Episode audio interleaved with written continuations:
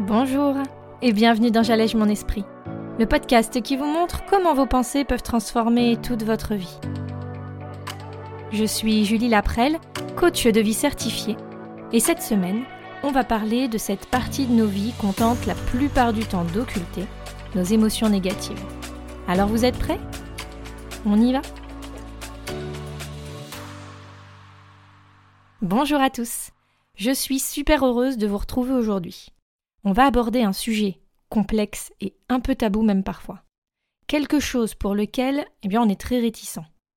Ressentir nos émotions dites négatives. Alors, oui, je sais, ça ne paraît pas très excitant dit comme ça. Mais c'est pourtant, selon moi, la pierre angulaire de notre vie. Et pour la plupart d'entre nous, eh bien ça reste quelque chose qu'on cherche à fuir ou tout simplement à ignorer. On croit d'ailleurs souvent que le coaching c'est ça. Voyons le bon côté des choses, positivons notre expérience, ce qui nous dérange, etc. On a un peu cette image de volonté que tout soit parfait, et du coup, eh bien, tout ira mieux dans le meilleur des mondes. Alors, laissez-moi vous dire que, pour ma part en tout cas, le but, il n'est pas du tout celui-là. Selon moi, il y a un vrai problème. Une mauvaise interprétation parce qu'il faut être réaliste, ou pragmatique si vous préférez. On aura beau faire ce que l'on veut, notre vie, elle sera toujours constituée d'une moitié d'émotions agréables, positives, sympas à ressentir dans notre corps en tout cas, et puis l'autre moitié, quoi qu'on fasse, eh ben, elle sera présente. Celle où les sentiments nous semblent désagréables, pas bons pour nous, des sensations qu'on cherche à fuir des fois ou même à ignorer. Il faut vraiment reconnaître, admettre que notre vie humaine sur cette planète, eh bien, elle ne se résume pas à être heureux tout le temps. Ressentir de l'amour, de la compassion, rigoler, être en joie. Bref, tout ce qu'on imagine de sympathique pour nous. Et heureusement, parce que comme tout dans la vie, bien on a besoin de son opposé pour vraiment apprécier un état ou quelque chose. On a besoin, même si c'est difficile à dire, de la tristesse pour apprécier le bonheur, la joie. On a besoin du stress pour apprécier l'apaisement. On a besoin de la colère pour apprécier la sérénité. Tout comme euh, on a besoin en fait de la mort à un certain moment dans notre esprit, en tout cas pour apprécier chaque moment qu'on va vivre. Alors ça peut paraître un peu excessif dit comme cela, mais vraiment, il faut prendre conscience de ça. Notre vie, le temps que l'on va passer sur cette planète, vous et moi, bah, plus vite on acceptera qu'elle sera composée de ces deux facettes, et puis qu'on se doit à nous-mêmes de l'accepter, plus vite on pourra pleinement apprécier son entièreté. C'est le but, hein, c'est le principe être capable de ressentir toutes ces émotions bah, sans essayer d'en supprimer une bonne moitié parce qu'on nous a appris, tout simplement parfois, bah, que ce n'était pas bon, pas sain pour nous.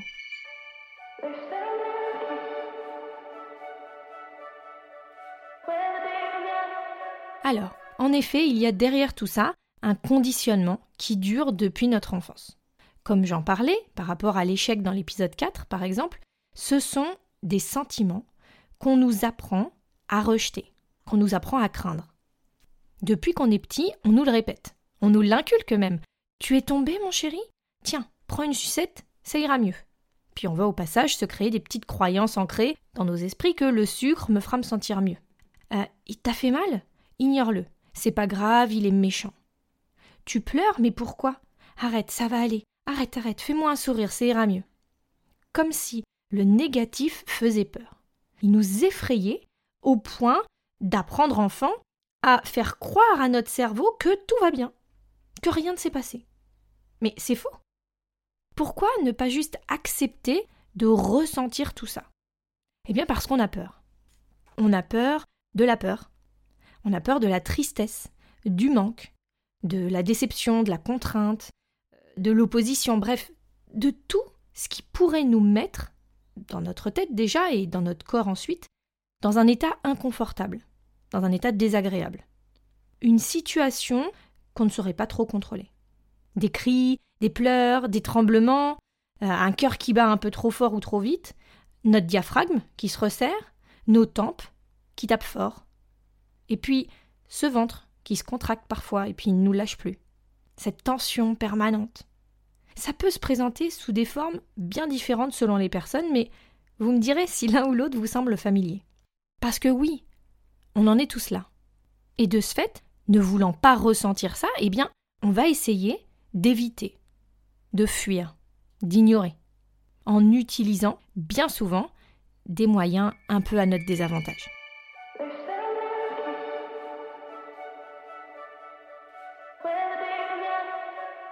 Et c'est là que les tampons émotionnels vont rentrer en jeu.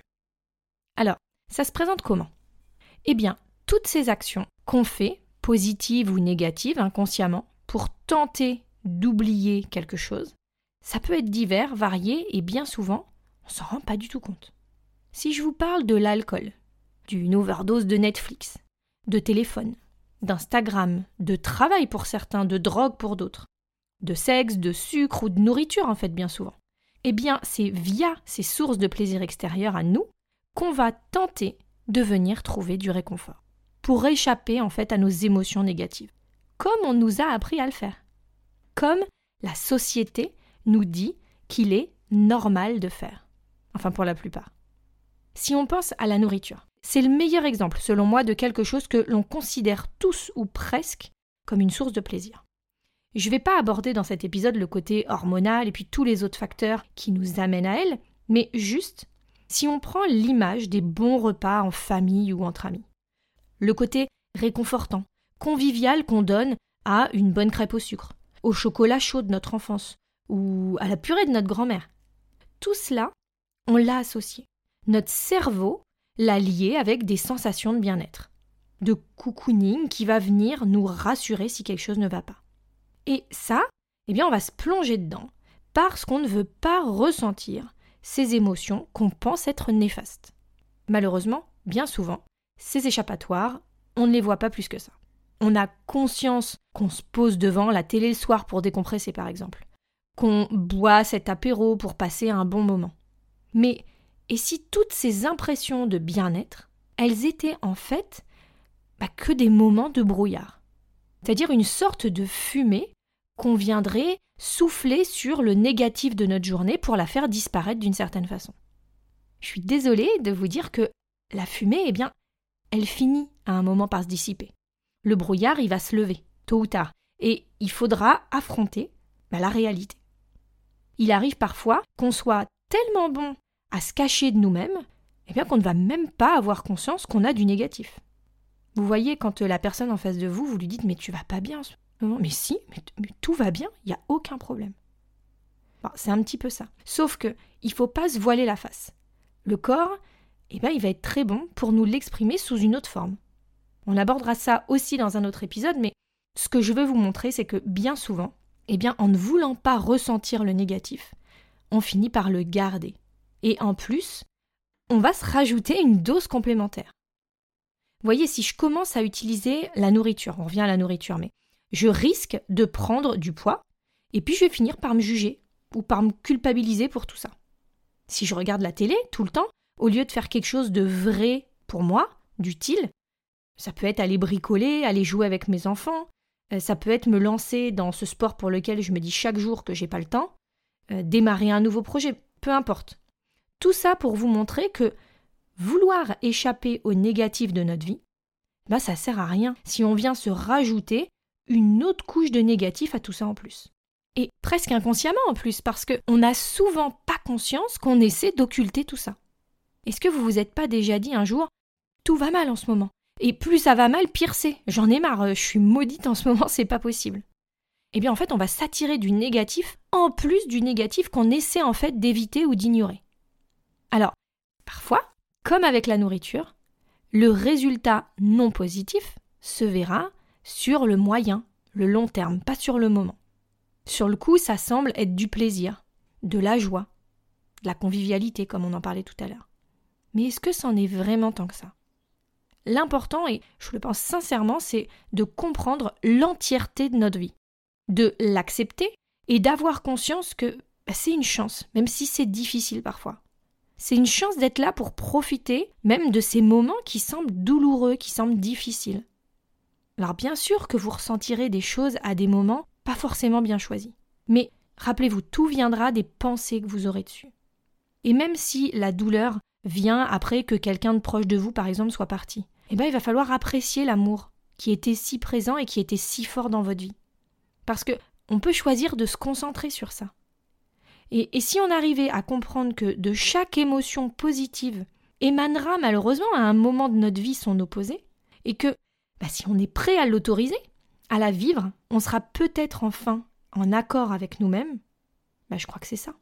Parce que je préfère vivre une vie pleine d'actions et d'erreurs qu'une vie plate et ennuyeuse. Parce que je veux me challenger, et puis enfin je veux aller de l'avant et puis pas rester dans mes schémas actuels qui sont remplis de peur et puis d'appréhension. Parce qu'après tout, le pire que je puisse vivre, c'est qu'un ressenti dans mon corps. Une vibration qui sera certes pas agréable, mais pas mortelle. Une réaction physique douloureuse sur le coup, ou qui va venir parfois, vous savez, par vagues, mais qui me prouve que je suis vivante, qui me prouve que je vis ma vie, sans inquiétude, sans barrière. J'y vais. Parce que je suis ouverte à son entièreté, à sa palette d'émotions complète, pleine, riche. Elle est dure parfois, mais c'est tellement vibrant. Acceptons de vivre nos émotions négatives comme une part de notre vie et pas comme quelque chose à rejeter. Pour enfin nous trouver, ne pas nous rejeter. Pour s'autoriser à les ressentir et puis ne pas se créer encore plus de résultats à l'encontre de nos attentes sans s'en apercevoir. Pour nous connaître, valider notre identité sans avoir envie de recherche d'un plaisir artificiel à l'extérieur de nous. Et si c'était ça notre quête? Nous aimer au point d'enfin nous suffire à nous-mêmes, pour pleinement nous accepter et vivre notre vraie vie. Je vous laisse réfléchir à tout cela cette semaine. L'exercice sur mon site www.julielaprel.com sera un bon support pour aller un peu plus loin sur votre façon de régir votre vie émotionnelle actuellement. Et ne manquez pas chaque semaine les articles et la newsletter.